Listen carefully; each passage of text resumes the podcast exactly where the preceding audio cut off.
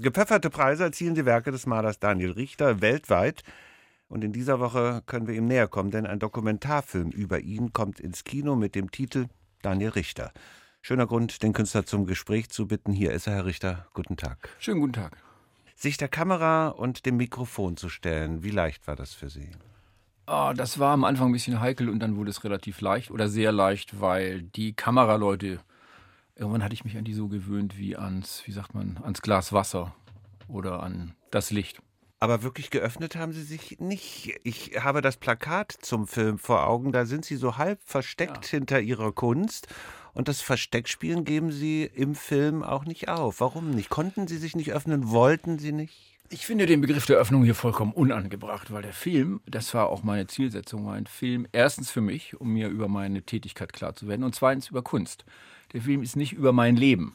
Und ich finde das Leben von Leuten auch meistens nicht so interessant. Ich finde interessant, und der Film ist ja deswegen gemacht worden, weil ich Maler bin. Der ist ja nicht gemacht worden, weil ich eine von einer Million interessanten Figuren bin. Und, das, und auch, weil mich das immer so ein bisschen stört, weil viele von viele Künstlerbiografien drehen sich dann um das Leben und äh, ich finde das oft gar nicht so interessant. Ich finde ja interessant, warum jemand was macht. Warum mache ich, was ich mache? Und dazu ist das Medium Film irgendwie, dachte ich, ganz interessant und ich wollte auch, dass eben alles abgebildet wird, was die Kunstproduktion eben so umgibt. Also auch den Fotografen, der es fotografiert und den Mann, der es abholt und die Frau, die drüber redet und die Frau, die es verkauft und den Sammler, weil ich einfach äh, wollte, dass man versteht auch so ein bisschen, worum es um Kunst geht. Und ich finde die Frage dann also nach der Öffnung vollkommen uninteressant. Also ich, ich, was geht das die Leute an? Also ich meine, es würde sie was angehen, wenn ich eine ganz abscheulichen Perversion anhängen würde, die mich äh, zu einer Persona non grata machen würde. Dann wäre das interessant. Aber ist dann der Titel Daniel Richter nicht falsch? Weil mich lockt er auf die Fährte, dass ich Sie als Persönlichkeit intim kennenlerne. Ja, Pech gehabt. Immerhin lerne ich zwei Papageien kennen. Die sind leider mittlerweile zu Papageiensuppe verarbeitet worden. Sie hatten kein sehr enges Verhältnis zu ihnen? Wir hatten ein sehr enges Verhältnis. Das Verhältnis wurde so eng, dass die Papageien ein geradezu neurotisches Beschützerverhältnis zu mir entwickelt haben und Familienmitglieder, Freunde, Galeristen, professionelle Besucher alle attackiert haben. Und so ein Papagei, der mit seinem Schnabel eine Nuss knacken kann, der ist sehr unangenehm in ihrem Gesicht, wenn er da sich reingekrallt hat. Deswegen habe ich sie gegen einen flauschigen, sehr zutraulichen, intelligenten und verspielten Kuschelpudel eingetauscht. Der sehr viel Pflege braucht und auch sehr Nein. viel Zeit? Nein. Nein. Die Papageien in ihrer ganzen Brillanz sind wesentlich zeitaufwendiger, weil sie einen am Arbeiten hindern, durch weil sie sind auch Musikkritiker. Und Musik ist für Sie ja sehr wichtig beim Musik Arbeiten. ist für mich sehr wichtig und die, es ist sehr unangenehm, wenn Sie zwei permanent schreiende Papageien da haben, die nach Kriterien, die mir selber nie klar geworden sind, sich über die Musik echauffieren. Warum brauchen Sie Musik, wenn Sie künstlerisch tätig sind? Ich weiß nicht, ob ich sie brauche. Ich höre einfach gerne. Ich halte Musik für eine der großen. Musik ist eine der ganz großen kulturellen Leistungen der Menschheit. Das, was Sie machen, was ist das? Auch eine der großen kulturellen Leistungen? Das müssen andere entscheiden. Ich würde sagen, für mich ist es eine interessant, also für mich ist es sehr interessant, weil ich eben heute Dinge mache, die ich mir vor 30 Jahren nicht hätte vorstellen können. Und das war's schon. Was haben Sie sich denn vor 30 Jahren vorgestellt? Wissen Sie das noch? Ich hatte tatsächlich nur die Idee, dass ich ähm, als Maler tätig sein wollte, dass ich Malerei verstehen wollte und dass ich mal mit der Malerei eigentlich auf die Malerei in irgendeiner Art und Weise und auf mein Denken einwirken wollte. Und das Ziel ist erreicht. Und ja, ich glaube, es bedeutet auch anderen Leuten was, aber ich kann Ihnen nicht sagen, was genau. Was ich mich beim Sehen des Films gefragt habe, Film ist vor allen Dingen ja auch Bildkunst. Haben Sie Einfluss auf die Bilder dieses Films von Pepe Dankwart genommen? Nein. Ich habe mich aus dem Schnitt und der Aufnahme vollkommen rausgehalten und ich glaube, Herr Dankwart hatte auch, weiß nicht, 200 Stunden Filmmaterial, die er zusammengeschnitten hat, weil der Film hat sich ja über, während Corona nochmal anders entwickeln müssen. Und äh, da ist dann auch viel rausgefallen. Und wir haben schon darüber geredet, was wir uns vorstellen. Und ich habe ihm gesagt, ich möchte nichts Privates. Ich möchte, dass es sich um Malerei und um die Bedingungen, unter denen Malerei entsteht und um das, was Malerei umgibt, äh, dreht. Und nicht um, wie gut ich früher mal gekocht habe. Wie wichtig ist Ihnen der politische Aspekt Ihrer Kunst? Sie sind ja für mich jedenfalls doch vor allem auch ein politischer Künstler. Der politische Aspekt meiner Kunst ist ich finde das schwierig zu sagen, weil ich glaube, die Überlegungen, die ich habe als, äh, da ist es als Mensch, sind auch die Überlegungen, die ich als Künstler habe. Und die fließen, sagen wir mal, subkutan auch in verschiedene Arbeitsphasen ein und in andere deutlicher. Also wenn ich mich, als ich mich 2000 im Jahr, vor, im Jahr 2000 entschieden habe, sagen wir mal, narrativ oder politisch oder mit Paradoxien und Figuren zu arbeiten, da war es zwangsläufig, dass die Sachen abzielten auf Politik und Gesellschaft. Aber dann habe ich da mich wieder rausbewegt, weil ich das irgendwann langweilig fand oder redundant oder zu einfach. Und jetzt spielt das vielleicht eine Rolle, aber ich glaube, für die Bewertung von Bildern ist das tatsächlich unerheblich. Also mich interessiert das zum Beispiel an Leuten wenig. Natürlich freut es mich, wenn ich über Kunst nachdenke, die ich sehe und zu Ergebnissen komme, die sich dann in Form von Überlegungen der Künstlerin auch niederschlagen. Aber eigentlich ist mir egal, muss ich ganz ehrlich sagen. Ich finde, ähm, so wie in der Musik, äh, wird Furtwängler jetzt wirklich ein schlechterer Dirigent, dadurch, dass wir wissen, was für ein Opportunist er war. Ich bezweifle das. Oder Schwarzkopf. Und das Gleiche gilt, glaube ich, für eigentlich alle Kunstproduktionen. Zu Gast bei uns bei RBB Kultur der Maler Daniel Richter. Donnerstag dieser Woche in den Kinos ist der Film über ihn. Daniel Richter heißt er. Am Freitag um 20 Uhr ist die Berlin-Premiere. Da wird Daniel Richter auch mit dem Filmregisseur Pepe Dankwart dabei sein im Kant-Kino am Freitag um 20 Uhr. Jetzt ist er bei uns. Sie haben, Herr Richter, jüngst ein Triptychon zum Krieg geschaffen, eine Collage, und in der Mitte sieht man den jungen Putin. Warum? Was hat das ist ja lustig, dass Sie das erwähnen. Ich habe das im Internet gefunden. das erwähne ich nicht nur, da habe ich noch ja, mehr Fragen zu. Ja, das ist interessant. Das habe hab ich mit Freunden in Israel gemacht. Und äh, das ist eigentlich äh, sind diese Collagen ähm, Illustrationen für ein Buch von Wladimir Sorokin gewesen, Nastja. Und das Buch Nastja ist eine, eine Glosse über die Rolle der, sagen wir mal, des Bürgertums und der Intellektuellen im ausgehenden 19. Jahrhunderts. Also deren Selbstgefälligkeit und auch deren, wenn man so will, Dekadenz, aber auch deren Bedeutungslosigkeit. Und äh, das Buch ist ziemlich bizarr und auch hart zu lesen. Und ich wusste nicht so recht, wie ich damit umgehen sollte. Und dann kündigte sich der Krieg an. Und äh, dann hat mich die sagenhafte Impertinenz und Dummheit und die, ah, das war alles so widerwärtig, dass ich gedacht habe, ich könnte ja über diese, dieser, dieser braunen Soße, die auch Sorokin über die Intellektuellen dort gießt, auch mich anschließen und die Sentimentalität bekämpfen, die ja das Hauptmerkmal vieler nostalgischer Bewegungen ist.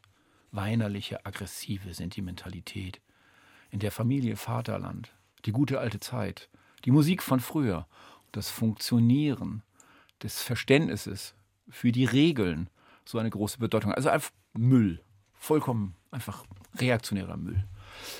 Ja, so ist es zu diesem Triptychon gekommen, das einfach ein witziges Triptychon ist, in dem ich mich beziehe auf einen Maler, den ich sehr schätze aus Russland, Vereshchagin, ein Antikriegsmaler, über den man sehr wenig findet. Und äh, die Collagen bestehen aus Zeichnungen äh, und äh, Bildern anderer russischer Maler, über die ich Hohn und Spott gieße. Hoffe ich zumindest. Was zum Lachen. Sie haben Israel erwähnt. Es ist in Jaffa in der Galerie HL entstanden. Das ist eine sehr renommierte Druckgrafikwerkstatt. Was hat Sie nach Jaffa mal gebracht? Wie sind Sie mit denen zusammengekommen? Das ist tatsächlich eine gute Frage, die ich gar nicht beantworten kann. Ja, wie ich bin gut befreundet mit, äh, mit den HLs. Und wenn Sie mich jetzt fragen, warum, weiß ich es nicht mehr. Ja, ich habe auch kein so gutes Gedächtnis, was so Ereignisse eigentlich. Irgendwo muss ich den. Ich habe sie getroffen, wir haben uns verstanden und dann haben wir gemeinsam gearbeitet. Ja. Die aktuelle Lage in Israel sehr kompliziert. Viele Künstlerinnen, viele Künstler protestieren im Land, wie so viele andere Menschen auch dort in Israel, gegen Maßnahmen der neuen Regierung. Ein Kommentar von Ihnen, ein Eindruck? Oh, mein Eindruck ist der, und der bezieht sich jetzt nicht nur auf äh, die Regierung in Israel, sondern auf viele Regierungen, die derzeit stark im Kommen sind, dass das eine sehr unselige Verbindung ist aus Autorität, äh, Machismo-Strukturen, Gewalt und Religion vor allen Dingen. Dieses Comeback der Religion, ich glaube, damit hatte ich, damit habe ich, hätte, glaube ich, keiner vor 20 Jahren gerechnet. Und auf die unappetitlichste Art und Weise muss man sagen, ob das jetzt in Polen, Kroatien, Frankreich oder in Ungarn oder in Russland der Fall ist und eben jetzt auch in Israel. Das ist ja vollkommen egal, ob die Leute Vollbärte oder keine Bärte, ob sie Turbane oder Kippas oder Feze tragen. Ist, äh, oder Kreuze. War das im höchsten Maße unappetitlich. Haben Sie einen Glauben? Ach, ich, da muss ich mich, also jetzt, bevor wir anfangen, über die Werte der Aufklärung, äh, die Kritik am Privateigentum und den Zusammenhang zwischen unappetitlichen Strukturen, die die Welt ruinieren, zu diskutieren, würde ich sagen, ja, ich, ich würde das noch nicht mal Glauben nennen. Ich, ich glaube, Skepsis ist mein Hobby und mein Gott ist die Aufklärung.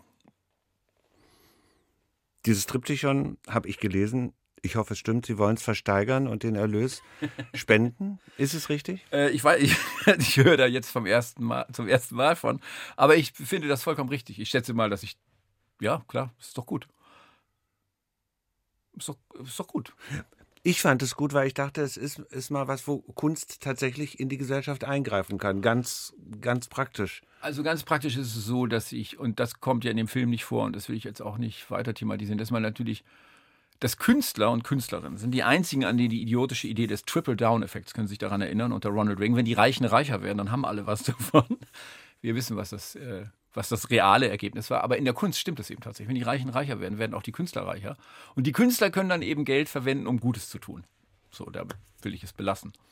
Das ist der einzig positive Nebenaspekt oder einer der zahllosen Nebenaspekte am Geld, das nach oben geschaufelt wird und dann auf mich runterrieselt. Das rieselnde Geld. Denken Sie da überhaupt drüber nach? Also zum Teil erzielen Sie ja wirklich Unsummen mit Ihren Arbeiten. Ist das wichtig für Sie? Ist das was, wo Sie auch Widerhaken in sich verspüren? Die Gesetze des Marktes gelten, glaube ich, für alle. Und die Gesetze des Kunstmarktes sind sehr speziell komprimiert, weil sie quasi äh, eine Idee, die sich in Kunst, also quasi etwas Wertloses in etwas verwandelt, was eine wie soll man sagen, eine Wette auf die Zukunft und damit auf die Aussagefähigkeit oder Bedeutung dieser Kunst ist. Insofern ist das wahrscheinlich die, die abstrakteste und komprimierteste Form von Kapitalismus. Aber das negiert ja den Wert der Kunst nicht. Also wenn wir uns von Picasso stellen oder von Bild von, ähm, weiß ich nicht, äh, Yasoi Kusama, dann denken wir nicht immer über den Besitzer nach oder die Besitzerin. Alle Bilder auf der Welt, mit denen wir konfrontiert sind, gehören irgendeinem Individuum oder einer Gesellschaft. Äh, das scheint mir manchmal Leuten nicht klar zu sein. Also, dass sie, das scheint denen, bei der Kunst scheint das so ein Faszinosum zu sein. Uh, die Künstlerin verdient so viel Geld. Ich meine, wenn sie mit Fußballern reden oder mit Schauspielern oder mit Musikern, dann fragen sie die auch nicht immer nach dem Geld, wo das herkommt. Muss man sagen, der Unterschied ist der, das eine ist ein elitärer Markt und das andere ist, wenn man so will, ein unter heutigen Verhältnissen demokratischer Markt. Viele Leute finden Billie Eilish gut, also sind Billie Eilish Tickets teuer in der Kunst müssen nicht so viele Leute mich gut finden, aber ein paar schon. Und die müssen dann bereit sein, auch dafür das Geld zu zahlen. Aber das gilt für jede Bäckerei. Ich, ehrlich gesagt, mir ist. Aber Sie unterlaufen das ja auch. Ich finde so interessant die Aktion, die Sie in Paris gemacht haben, dass Sie unerkannt, ohne ihren Namen rauszuhängen, als Straßenmaler hingegangen sind und Leute für 5 Euro porträtiert ja. haben. Also ich könnte jetzt, wenn ich das mitgekriegt habe, einen echten Richter ja. besitzen, für Könnten den ich 5 Euro bezahlt hätte. Könnten Sie. Ich fand das ich finde das ja interessant zu sehen, in, unter welchen Bedingungen die Wahrnehmung von Kunst sich wie ändert. Also äh, wie schaut jemand, der eigentlich gar keine Erfahrung mit Kunst hat, auf einmal auf Kunst, wenn er damit konfrontiert ist. Beziehungsweise wie viele Kunst funktioniert nur in dem Betriebssystem Kunst, also Institutionen oder Markt. Das sind ja alles Sachen, die ineinander übergreifen. Es ist ja, keine Ahnung, die Documenta ist nicht äh, die Messe in London. Und die Messe in London ist nicht die kleine Galerie, die idealistisch Künstlerinnen und Künstler performen lässt. Das ist aber alles Kunst. Und in der Kunst ist das, ich glaube, das löst sich auf. Ich finde das schade die Kunst ist die einzige Form, äh, in der unter, unter, dessen, unter deren Dach eigentlich sich alles versammelt. Wenn ich sage, ich bin Musiker, würden Sie mich sofort fragen, was für Musiker sind Sie denn? Sind Sie Bratschist oder spielen Sie in einer Heavy Metal Band oder rappen Sie? Das sind drei vollkommen unterschiedliche Traditionen und drei un vollkommen unterschiedliche Zugang, Zugänge zur Musik. Aber das ist alles Musik. Niemand würde auf die Idee kommen, Helene Fischer mit, äh, keine Ahnung, Napalm Deaths in in einen Topf zu werfen. Bei der Kunst ist das gang und gäbe. Es ist einfach gang und gäbe, dass Leute, deren Ansatz, was weiß ich, marxistisch-linguistisch ist und ohne Bilder auskommen will, mit Leuten, die die allerdümmsten Bilder mal in einen Topf geworfen werden. Auch das könnte vielleicht langsam sich mal in der Öffentlichkeit durchsetzen, dass die Malerei zum Beispiel keine Performance-Kunst ist. Auch wenn ich jetzt in dem Film wirke wie jemand, der Malerei performiert, performt, perforiert. Entschuldigung. Drei Jahre haben die Arbeiten zum Film gedauert. Den Film haben Sie gesehen. Wir haben ihn abgesegnet, sonst würde er nicht ins Kino kommen. Diese drei Jahre haben die Ihnen neue Erkenntnisse gebracht oder sagen so, war ganz interessant, aber mehr auch nicht? Wie meinen Sie das? Also ich habe ja gearbeitet und in der, in der Arbeitsphase, ich habe als Künstler, als malende Person habe ich mich weiterentwickelt und bin zu Erkenntnissen gelangt, aber die sind unabhängig davon gewesen. Die Idee mit dem Film oder mit einer Monographie oder so Retrospektiven sind ja, ist ja auch eine Selbstüberprüfung des, dessen, was wirkt in einer kleineren Öffentlichkeit. Also wie beeinflusst mich meine Antwort auf Ihre Frage und wie, wie antworte ich anders auf Fragen anderer Leute? Und insofern ist das einerseits eine hochindividuelle Angelegenheit, also meine Sache. Andererseits ist meine Sache auch die Sache aller anderen. Ich frage mich, ich frage mich immer noch, warum Sie den Film gemacht haben. Ich habe ihn ja nicht gemacht. Pepe Dank Sie haben mitgemacht. Ohne Sie wäre der Film ja. nicht möglich gewesen. Also der Grund ist, der Grund ist auch, ähm, ist wahrscheinlich ist auch 7% Eitelkeit dabei. Ich würde doch sagen 15. Ja, einigen wir uns auf. Was ist, die, was ist das? 10 ist ungefähr 12,5 oder so. Okay, ich bin einverstanden. Also Eitelkeit ist sicherlich ein Grund. Aber in, ein anderer Grund war, dass ich, dass ich öfter Dokumentationen gesehen habe, die so auf diesem, also eben auch so sich mit Künstlern und Künstlerinnen beschäftigen. Und dass ich mich immer darüber geärgert habe, dass die Leute irgendwie keine vernünftige Rechenschaft ablegen. Also, dass sie, dass sie es immer so im Mysteriösen belassen, warum sie das machen. Also, mein Versuch war ein bisschen, obwohl mir das Mysterium der Kunstproduktion klar ist, einfach die, an der Entmystifikation mitzuarbeiten und nicht so zu tun, als wenn ich nicht wüsste, was ich tue, weil das so geheimnisvoll ist und so schwer zu verstehen. Viele von diesen Dokus basieren offensichtlich darauf, dass man dem Künstler und der Künstlerin glaubt, dass sie 40 Jahre was macht, aber eigentlich gar nicht weiß, warum. Das ist so, und das ist Quatsch. Natürlich wissen die Leute, was sie machen und warum sie das machen. Sie können das nicht letztendlich begründen, so wie ich nicht begründen kann, warum ich geboren wurde als ein Mensch, der sich immer auf Bilder fokussiert hat und fixiert hat, der als Kind schon immer Bilder betrachtet hat und Bilder malen wollte. Das kann ich nicht begründen. Aber ich kann schon begründen, warum ich ein Bild so und so aufbaue und warum diese Bilder, die ich gestern gemalt habe, mich heute anlangweilen und was ich damals gemalt habe und was ich heute mit den Bildern meine. Da kann ich mich schon mal drum bemühen. Ich muss nicht so tun, als wenn das eins dieser großen Mirakel wäre, die niemand erklären kann. Das ist natürlich Quatsch. Die Dinge werden ja umso faszinierender, je mehr man sie erklären kann. Und dadurch überprüft man, ob sie weiterhin interessant bleiben. Also in meiner, in meinem Dingsbums Kopf, in meinem Kopf. Daniel Richter, zu Gast bei uns bei RBB Kultur. Ich sage es gerne nochmal. Am Donnerstag ist der Film Daniel Richter die Dokumentation in den Kinos in Berlin am Freitag im Kant-Kino. 20 Uhr der Autor, der Regisseur des Films Pepe Dankwart und Daniel Richter selbst bei der Berlin-Premiere dabei. Vielen Dank, dass Sie bei uns waren. War mir eine Freude.